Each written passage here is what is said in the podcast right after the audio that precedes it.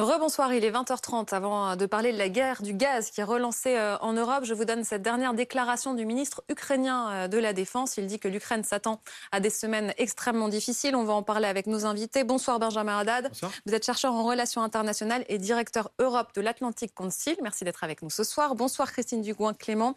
Vous êtes analyste en géopolitique, chercheuse associée à l'achat risque à l'IAE de Paris et auteur d'Influence et manipulation des conflits armés modernes aux guerres économiques chez VA Et bonsoir Laure Closier. Bonsoir. Merci d'être avec nous ce soir. Que penser de la prise de parole tout à l'heure de Vladimir Poutine?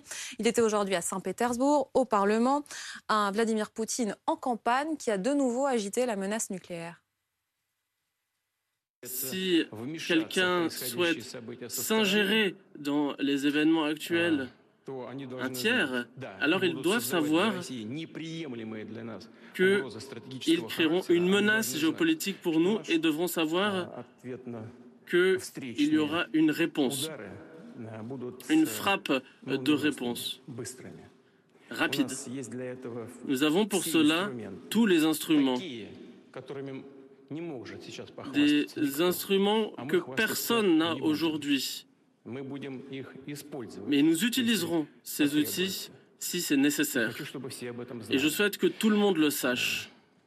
Je vais redire ce qu'il vient de dire pour, euh, parce que voilà, c'était assez long. La phrase qu'on retient. Si quelqu'un a l'intention de s'ingérer de l'extérieur dans ce qui se passe euh, en Ukraine et de créer des menaces inacceptables pour la Russie, il doit savoir que notre riposte sera rapide et foudroyante. À quoi pense-t-il quand il dit ça euh, Quelle ligne rouge met-il?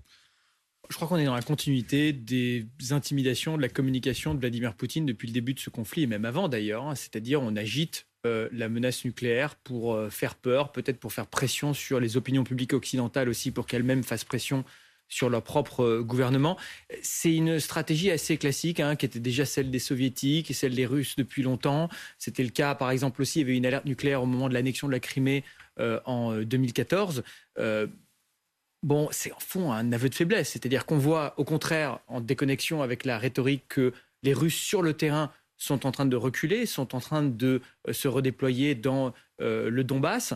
Et donc là, c'est un, avertissement. Alors, soit vis-à-vis euh, des, Européens, des Américains, pour qu'ils ne rentrent pas directement dans le conflit, mais ça, de toute façon, il n'en a pas été question. C'est une ligne rouge hein, que les Occidentaux ne veulent pas franchir. C'est pour ça, par exemple, qu'on avait rejeté la zone d'exclusion aérienne. C'est pas devenir co-belligérant. Donc, ce sont des, des, stratégies de communication euh, qui sont, je pense, complètement déconnectées de la réalité. Bah, il me semble quand même qu'on euh, a une montée en tension très claire depuis quelques jours.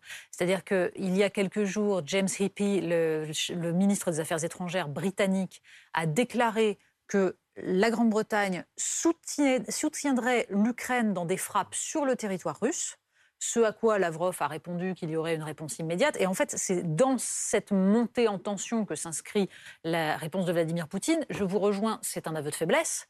C'est un aveu de faiblesse face à l'entrée bien plus massive des États-Unis et de la Grande-Bretagne dans ce conflit, dans le sens où là, non seulement il y a une augmentation euh, des, armes, du nombre d'armes, du type d'armes, un changement, avec euh, le revirement aussi de l'Allemagne. Olaf Scholz, qui il y a encore trois semaines expliquait que jamais l'Allemagne n'enverrait de chars, etc. Finalement, c'est un petit peu fait tordre le bras par les États-Unis et donc a changé de politique. Tout ça est en train de se jouer et je pense que la question est de savoir si Vladimir Poutine se sent acculé ou pas et s'il se sent acculé, jusqu'où il va aller, puisque en fait cette déclaration s'inscrit dans ce... Quelle riposte Je continue à le citer. Nous avons tous ces outils dont personne d'autre ne peut se vanter actuellement. Nous n'allons pas nous vanter, nous allons les, utiliser s'il le faut, et j'aimerais que tout le monde le sache. C'est vrai qu'on est dans ce contexte où euh, il y a eu je crois qu'on peut parler d'escalade euh, aussi occidentale dans la livraison euh, des armes. On attendait la réponse de Vladimir Poutine. On l'a aujourd'hui. C'est juste qu'on a du mal à comprendre, c'est ce que Natacha disait, jusqu'où il peut aller maintenant.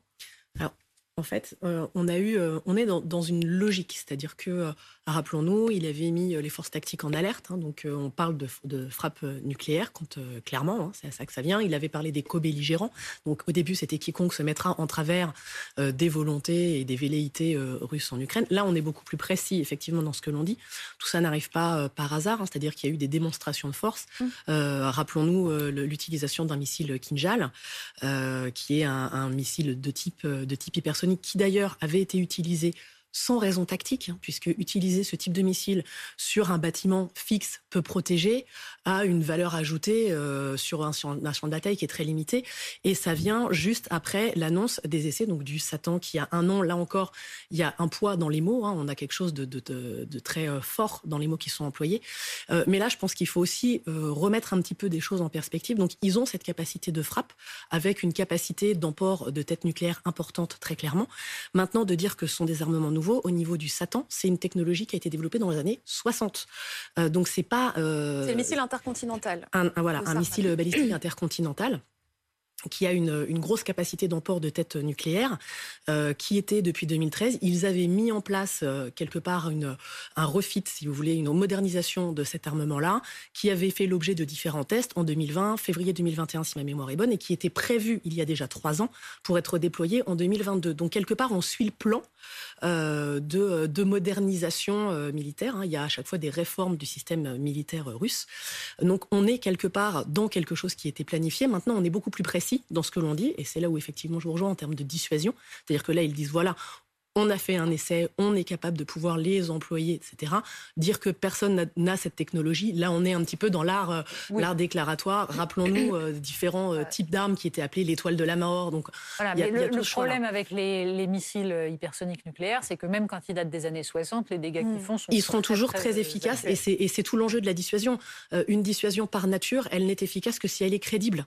Ah et effectivement, ils ont la capacité et ils ont la crédibilité de le faire. Euh, la question, c'est effectivement jusqu'où est-ce que euh, il pourrait euh, l'utiliser, à quel moment sur se sentir acculé ou pas, en sachant que bah, dans ce cas-là, effectivement, il y aurait une réponse nucléaire et que bah, vous avez une force de destruction massive de chaque côté. Et là, vous allez avoir, vous allez avoir des, dommages qui seront irrémédiables. Je ne sais pas pourquoi le ministre ukrainien de la Défense dit ce soir il faut s'attendre à des semaines difficiles. Pourquoi il choisit de le dire maintenant Le fait est qu'on voit l'avancée des troupes russes sur le terrain et que c'est reconnu par Kiev. Kiev a reconnu aujourd'hui une avancée dans l'Est avec la prise de plusieurs localités dans la région de Kharkiv et dans le Donbass. Euh, c'est rare que Kiev euh, reconnaisse de telles avancées. Peut-être y a-t-il un lien. Le 9 mai euh, approche. Peut-être qu'on est en train de voir une stratégie se dessiner pour Vladimir Poutine. Il lui faut une victoire. Alors il lui faut une victoire, hein, ça c'est certain. Et d'ailleurs on peut voir un peu les contours de ce que pourrait être une victoire, c'est-à-dire un élargissement du contrôle russe dans le Donbass, le contrôle de Mariupol et donc la continuité territoriale entre le Donbass et la péninsule de Crimée. Pour revenir sur la question de ce que ferait Vladimir Poutine s'il est acculé, au fond il y a deux scénarios. Il y en a un où euh, il se lance dans une escalade incontrôlée en utilisant des types d'armements euh, non conventionnels. C'est quand même une hypothèse très peu probable parce qu'on serait là dans une, dans une escalade qui serait mais en, décalage total avec le comportement de Vladimir Poutine depuis 20 ans et je dirais tout ce qui a été fait d'ailleurs euh, depuis plus d'un demi-siècle qu'on a à l'arme nucléaire. Ou alors, le comportement le plus probable, hein, c'est qu'il va faire ce qu'il a toujours fait, c'est-à-dire il prend ses gains, il gèle, et puis après il se met à la table des négociations, on a un cessez-le-feu. C'est ce qu'il a fait en 2008 en Géorgie, ce qu'il a fait déjà en 2014 en Ukraine. Il était déjà, alors non pas peut-être acculé, mais en 2014, il y avait déjà les sanctions économiques, il y avait les cercueils de Russes qui revenaient, alors que les Russes niaient même leur présence dans le Donbass et on commençait à voir le mouvement des maires euh, de soldats qui se mobilisaient. Donc il y a une pression de l'opinion publique russe. Et là, à ce moment, il prend, il prend ses gains et il gèle. Alors, pour être euh, là, on a un rôle à jouer, nous, en tant qu'Européens. Si à un moment, effectivement, on sent qu'on se rapproche de cette situation, c'est là qu'il faut aussi relancer le canal diplomatique et s'assurer qu'on puisse mettre en place une, désescalade et une négociation. parce que dans le discours qu'a tenu Vladimir Poutine à Antonio Gutiérrez, le patron de l'ONU, euh, le discours de, on va dire d'accueil, il lui a expliqué qu'il accusait l'Ukraine de ne plus vouloir négocier. C'est-à-dire c'est un message qu'il envoie. La question est de savoir exactement ce qu'il cherche. Son discours officiel actuellement est de dire c'est de la faute de l'Ukraine car l'Ukraine ne veut plus négocier, avec un sous-entendu qui est d'ailleurs euh, quasiment perceptible, qui serait de dire en fait, euh, les Occidentaux ont convaincu les Ukrainiens de ne plus vouloir lâcher quoi que ce soit, alors qu'on était arrivé à une discussion. Euh. Donc la, question, c'est de savoir voilà, où on en est exactement de ce canal diplomatique. Est-ce qu'on peut le relancer? Sur quelle base? Oui. Ah oui, est-ce qu'on peut le relancer? Bah, on peut le relancer. De toute façon, le canal diplomatique, il sera fondamentalement lié à la réalité du terrain et au rapport de force sur le terrain. Jusqu'ici, c'est les Russes hein, qui ont refusé. C'est-à-dire, les Russes ont évidemment refusé le processus diplomatique avant le conflit. On se rappelle, Emmanuel Macron, Olaf Scholz et d'autres s'était rendu à Moscou, avait dialogué avec, avec Poutine. On voulait relancer les accords de Minsk. On parlait même des questions de contrôle d'armement. Après, il y a eu le mince espoir en Turquie. Zelensky lui-même, ouvertement, a commencé à faire des concessions en disant on peut remettre en cause, en question, par exemple, la candidature de l'Ukraine à l'OTAN en échange de garanties de sécurité des pays occidentaux et d'un processus pour se rapprocher de l'Union européenne. On sait aujourd'hui que cette séquence turque a été utilisée en fait comme un écran de fumée par la Russie pour se redéployer sur le terrain et, gagner du temps. Peut-être que là, on s'approche d'une autre séquence euh, diplomatique dans les prochaines semaines. Et c'est en cela d'ailleurs qu'avoir des gens comme le secrétaire général des Nations Unies qui est, qui est, neutre dans cette affaire, se rendre dans les deux capitales est toujours constructif et positif, même s'il ne faut pas se faire beaucoup d'illusions sur ce qu'on peut obtenir. Et quel rôle des Européens euh, Peut-être testait-il les limites de Vladimir Poutine euh, continuer à livrer des armes sans qu'ils ne réagissent. Maintenant, il y a un discours. Est-ce que ça peut changer les choses? Bah, euh, On est de toute façon dans un jeu où euh, chacun vient se tester, va euh, jouer à pousser, à pousser les limites des uns ou des autres. Et pour revenir peut-être sur ce point de table des négociations, on est dans une posture où bah, la première phase du conflit est un échec pour la Russie. C'est très mal déroulé. Ils ont besoin de pouvoir transformer cette opération militaire, comme ils disent, en victoire politique. Serait-ce une victoire bien très amoindrie, puisque finalement, les objectifs qui étaient annoncés au tout début de cette opération militaire par rapport aux objectifs euh, dont on a pu euh, entendre par, euh, par Miniakov, par exemple, sont plus du tout les mêmes. Hein. Donc finalement, vous descendez votre niveau et finalement, dans ce qu'ils annoncent, c'est quasiment la posture, qui, le, territoire qui est figé, à savoir récupérer le Donbass, faire un couloir. Ils ont ressorti opportunément le concept de Novorossia qui avait mmh. été un truc pris en 2014, abandonné parce que ça n'avait pas vraiment marché au bénéfice de, des républiques séparatistes autoproclamées. Donc on avait déjà eu un changement de discours euh, pour essayer de pouvoir coller à la réalité de terrain et faire ce que Bertrand Badi appelle de la catching diplomatie. Donc, euh, on a un petit côté assez opportuniste. On va récupérer ce que l'on peut avoir. Donc, quand ils disent le Donbass, un couloir, le long euh, mer d'Azov, mer Noire, c'est quasiment ce qu'ils ont finalement. Donc au final, les buts de guerre sont quasiment déjà atteints. D'où Et là, ils accusent les Ukrainiens en fait de, de, même de ne pas acter, de ne plus acter la Crimée euh, et donc de vouloir euh, peut-être revenir sur, le, sur la Crimée. Parce qu'on est, est dans cette position-là. Et en fait, le, arriver à la table des négociations, ça supposerait, euh, dans l'esprit russe, d'arriver avec un rapport de force positif. Bah donc d'être au-delà. D'où on remet de, de la dissuasion et comme on l'a dit, hein, une dissuasion, bah, pour qu'elle marche, faut qu'elle soit crédible. Mhm. Sinon, euh, c'est assez, ça marche pas. Hein. Euh, conceptuellement, ça ne marche pas. Euh, donc, arriver à avoir suffisamment d'avantages pour arriver à la table des négociations, mais ne nous leurrons pas. Quand bien même il y aurait un cessez-le-feu, ça ne veut pas forcément dire la fin de la guerre. Ça peut être juste le temps de se restructurer, de se repositionner et de relancer une avancée. Dans les buts qui ont été annoncés, c'est aussi tuer l'économie ukrainienne. Or, si vous arrivez à fermer tous les accès aux mers, eh bien, vous limitez très fortement la capacité d'export. Et d'un point de vue économique, vous étouffez partiellement le pays. Donc là, il y il y a un enjeu qui est extrêmement fort aussi, et sur mhm. quelque part une attrition aussi économique sur du temps beaucoup D'autant plus que les Russes se sont mis à frapper systématiquement les nœuds ferroviaires, ce qu'ils n'avaient pas forcément fait au début. Et donc là, c'est aussi pour éviter le réapprovisionnement de l'armée ukrainienne, mais jusqu'à présent, ils n'avaient pas frappé. Et on est aussi sur une démarche qui est différente là-dessus, puisque mm. quand vous allez abîmer les structures, qu'on parle de nœuds ferroviaires, ou voire même de systèmes de télécommunication, au début, ça avait été un peu protégé. Potentiellement, on récupère, autant récupérer une infrastructure qui soit fonctionnelle. Euh, là, on n'est plus dans cette approche on est dans une approche réellement de destruction. Donc on n'est on plus, euh, même dans ce que l'on pourrait faire après, visiblement, on n'est plus sur le même portage. Vladimir Poutine fait aussi monter euh, la pression euh, sur l'Europe, plus de livraison de gaz vers la Pologne et vers la Bulgarie. Réécoutons un extrait de sa prise de parole tout à l'heure. Ils ont préparé une guerre économique contre la Russie, pas après pas, en utilisant tous les prétextes possibles. Ils ont imposé de nouvelles sanctions et les plans d'étouffement économique aujourd'hui contre la Russie ont également échoué. Ils ont euh, préparé de nouvelles armes géopolitiques.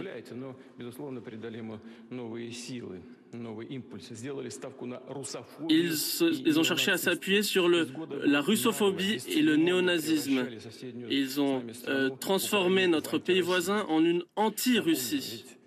La Bulgarie et la Pologne sont désormais alimentées par les autres États membres. La réponse tout à l'heure d'Ursula von der Leyen à Vladimir Poutine. Notre réponse sera immédiate, unie et coordonnée. La Pologne et la Bulgarie sont désormais approvisionnées en gaz par leurs voisins de l'Union européenne. Cela témoigne de notre solidarité, mais aussi de l'efficacité de nos investissements passés dans les interconnexions et les infrastructures gazières. Um, Par cette décision, la Russie se fait du mal à elle-même. Le Kremlin coupe l'économie russe de revenus importants. Uh, alors, on va analyser à la fois euh, l'impact sur la Russie, elle le dit, hein, la Russie se fait du mal à mm. elle-même, et l'impact sur l'Union européenne. Est-ce que l'impact sur l'Union européenne est limité, Laure? Non, il n'est pas limité, il sera, euh, il sera très très fort. On n'est pas prêt en termes de plan euh, pour pouvoir se passer euh, du gaz russe d'ici la fin de l'année. Clairement, on se prépare à un automne compliqué. On, essaye, hein, on essaye d'aller chercher d'autres ressources, mais on aura du mal. On va pouvoir aider la Pologne et la Bulgarie en leur fournissant du gaz. Ce que fait Vladimir Poutine, c'est exactement comme ce que vous disiez sur le nucléaire. Il met sa menace euh, il la rend possible, il la rend réelle, efficace. Il dit voilà ce que je peux faire, je peux euh, couper le robinet de gaz. Attention, il va pas couper complètement le robinet de gaz parce qu'il y a un enjeu très gros pour la Russie, c'est de garder sa capacité future à fournir du gaz et du pétrole au monde entier. Donc il ne peut pas arrêter du jour au lendemain. Il casserait lui-même ses infrastructures. Alors après, on peut se poser la question de savoir si Vladimir Poutine est intéressé lui-même par l'économie de son propre pays, car on est aujourd'hui quand même sur des niveaux d'inflation de 20 sur la Russie. On est euh, sur une croissance qui va chuter de 10 à 15 en fonction des estimations. Alors lui il dit, mais regardez, le cours de mon rouble, il se porte très bien. Mais le rouble n'est plus une monnaie qui s'échange à l'étranger, donc ce n'est pas un indicateur. Donc l'économie russe est atteinte. Après, est-ce que vraiment euh, ça lui importe au quotidien? C'est pas évident, mais il y a un impact. Après, il ne va pas se passer de l'ensemble de, de, des bénéfices qu'il tire du gaz. Il va continuer parce qu'il n'a pas d'autres acheteurs. Et se tourner vers qui Oui, justement, j'allais vous demander. Mais sur euh, personne.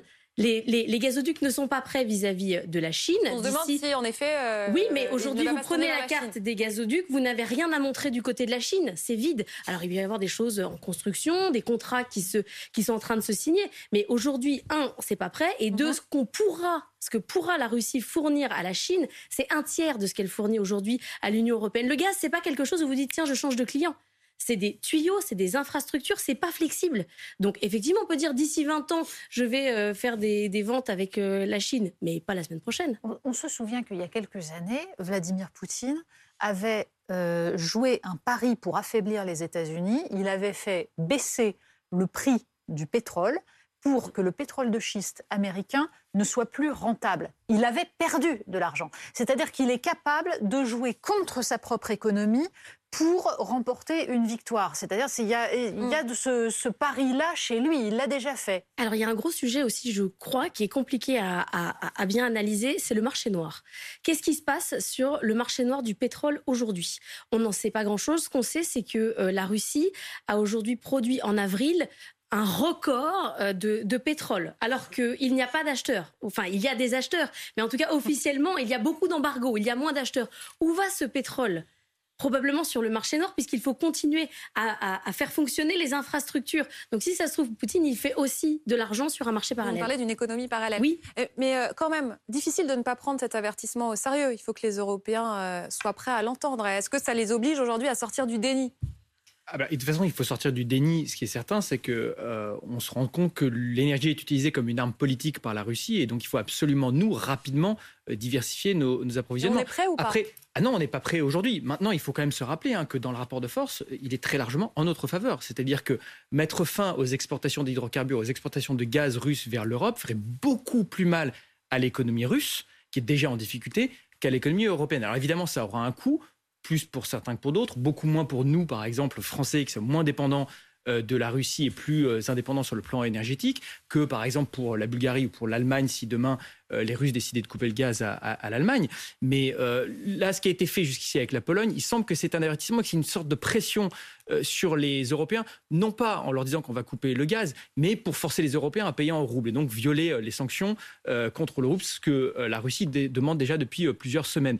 Mais jusqu'ici, c'est assez peu. C'est-à-dire, par exemple, le gazoduc Yamal qui a été coupé, c'est un gazoduc assez secondaire aujourd'hui dans l'approvisionnement de gaz russe vers, vers l'Europe. Mais si on prend même par exemple l'exemple de la Russie qui fait baisser le prix du, pétrole, c'était une façon de faire baisser le prix du pétrole, mais pour gagner des parts de marché vis-à-vis des États-Unis. Donc on était en fait dans un calcul économique qui pouvait toujours être intéressant pour, pour les Russes. Là, ce serait une catastrophe économique pour la Russie, puisqu'aujourd'hui, encore une fois, c'est un tiers de son PIB, une économie qui est très peu diversifiée, qui est aujourd'hui le butin sur lequel elle s'appuie pour financer sa guerre en Ukraine. La Russie a d'autres partenaires économiques, on pense aux Indiens.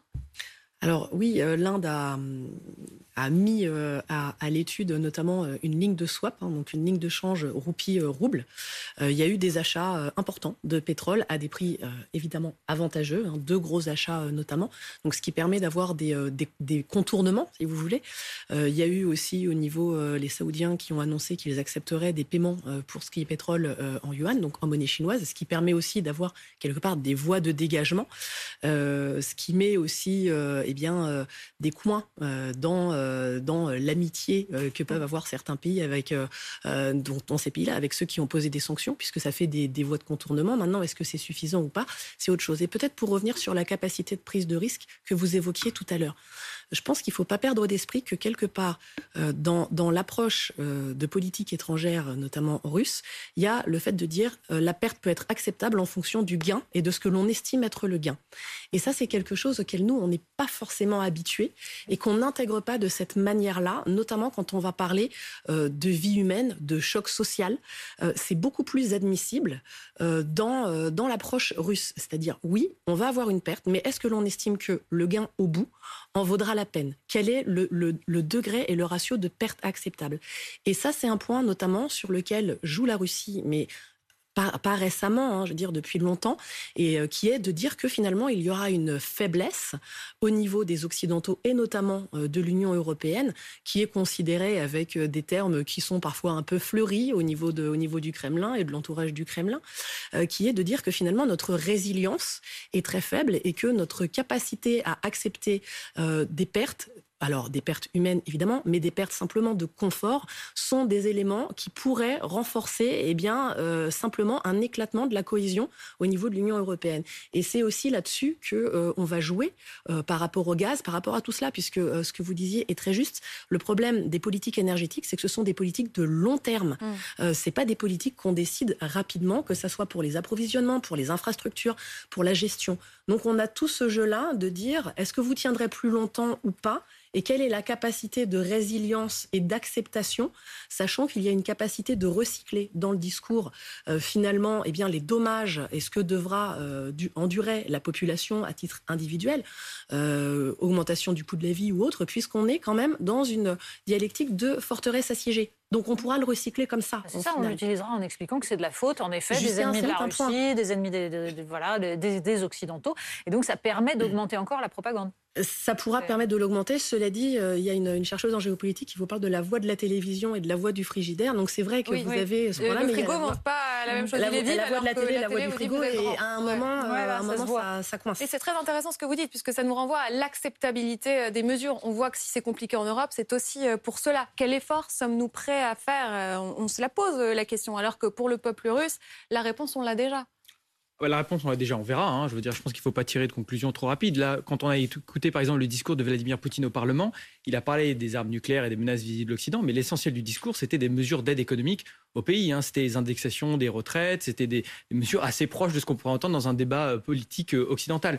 Euh, quant au coût des mesures sur le gaz, par exemple, il y a une note du Conseil d'analyse économique qui a essayé d'évaluer, qui dit qu'en France, on perdrait entre 0,2 et 0,3 points de PIB. En Allemagne, ça pourrait aller jusqu'à 3 points de PIB. Alors c'est beaucoup. Ça hein, fait 100 euh, euros par an pour la France et euh, jusqu'à 1000 euros pour l'Allemagne. Voilà. Alors, oui, ce serait... si, si l'Allemagne entre en récession, ça, ça a des conséquences immédiates sur la France. Voilà. Donc ça, ça a des conséquences économiques effectivement importantes. Là, on parle d'un scénario catastrophe où le gaz serait coupé du jour au lendemain. C'est-à-dire que là, aujourd'hui, ce que les Européens font, c'est essayer de euh, de trouver des voies de diversification, d'autres types de fournisseurs et évidemment d'investir le plus rapidement possible, par exemple, dans les renouvelables et d'autres types d'énergie. Alors c'est un peu dommage que les Allemands continuent de tourner le dos au nucléaire. Là, ils restent dans une posture assez dogmatique qui est problématique d'un point de vue stratégique comme d'un point de vue environnemental, mais bon, ça c'est leur problème. Nous, on n'a pas euh, celui-là. Mais on est quand même dans des chiffres qui sont euh, éloignés de ce qu'on a vu, par exemple, dans des crises économiques récentes comme celle celle du Covid. Donc il faut aussi voir de quel coût on parle côté européen comme euh, côté russe. Il y a une interconnexion de nos économies. ah oui, oui, il y a une interconnexion totale de nos économies et aussi de notre capacité à se fournir de l'énergie. Mais le problème qu'on a aujourd'hui, en fait, il est allemand. C'est-à-dire que la menace de la Russie, elle est vis-à-vis de l'Allemagne. C'est parce que l'Allemagne a pris position hier euh, sur les armes, sur, euh, sur un certain nombre de, de, points, aussi sur le pétrole, qu'il y a eu euh, cette coupure sur d'autres pays. Et notre sujet aujourd'hui, c'est la discussion de la politique énergétique allemande, parce que c'est eux le point clé, c'est eux qui subiront le choc le plus fort, c'est eux qui ont fait euh, toutes les négociations sur 20 ans de politique énergétique, où ils ont mis le nucléaire dehors, euh, le charbon à fond, et ils se sont fait des super contrats avec la Russie. En fait, aujourd'hui, l'Allemagne est devenue notre maillon faible. Et, Vladimir Poutine, sans doute, pensait-il, imaginait-il une autre réaction des Allemands quand il avait euh, ce plan en tête? Je pense que lui-même a été surpris. Lors, quand même, quelle est notre inquiétude si on, si on, est toujours dans le scénario d'une fermeture euh, du gaz. Notre principale inquiétude, c'est le stock. Alors le stock, en France, on a des stocks euh, équivalents, on est remonté autour de 30-35, euh, je crois, euh, actuellement. donc on n'est pas du tout, on n'est pas du tout full. Et il faut encore continuer à remplir. si on coupe le gaz dans les semaines à venir, mettons avant la fin juin, il y aura des coupures de toute façon à l'automne, pas forcément directement sur les particuliers, mais en gros, ce que ça veut dire, si je vous schématise, c'est que lundi, mardi, mercredi, bah, c'est la sidérurgie qui utilise le gaz, et puis bah, mercredi, jeudi, c'est l'aluminium, et puis on tourne comme ça. Avec l'impact qu'il va y avoir euh, sur les chantiers, euh, les emplois, enfin la, vie de chacun. C'est pas parce que euh, vous aurez toujours du gaz chez vous que ça n'aura pas d'impact mmh. sur votre votre vie directe. Mais nous n'avons pas aujourd'hui, je, le répète, mais on n'a pas aujourd'hui la capacité de se passer du gaz dans les semaines à venir. C'est difficile d'anticiper toutes les conséquences que ça aura. Bah oui, parce que ce sont des conséquences pour le coup sociales dans des pays, on le voit bien avec la France, qui sont déjà au bord de la rupture sociale. Donc il va falloir en effet travailler énormément sur cela. Et c'est vrai que le maillon faible, c'est l'Allemagne. C'est peut-être aussi le fait que l'Allemagne est à la fois beaucoup plus atlantiste que la France et beaucoup plus dépendante de la Russie que la France. et anti-nucléaire. Voilà, mais ça va avec. C'est-à-dire que le nucléaire, c'est un principe de souveraineté et d'indépendance. Il y a un moment mais Angela Merkel ne parle plus, hein, elle donne plus l'interview. Euh, non, mais d'ailleurs, oui, mais il faudrait se souvenir à quel point elle a été encensée, où on nous a expliqué qu'elle était absolument extraordinaire et qu'elle avait ça fait, euh, ça fait 50 euh, ans que les Américains se moquent de nous en disant qu'on ne fait pas de politique avec l'énergie et qu'on a tort. Ben oui, c'est la base. Merci beaucoup d'être venu ce soir dans Polo News.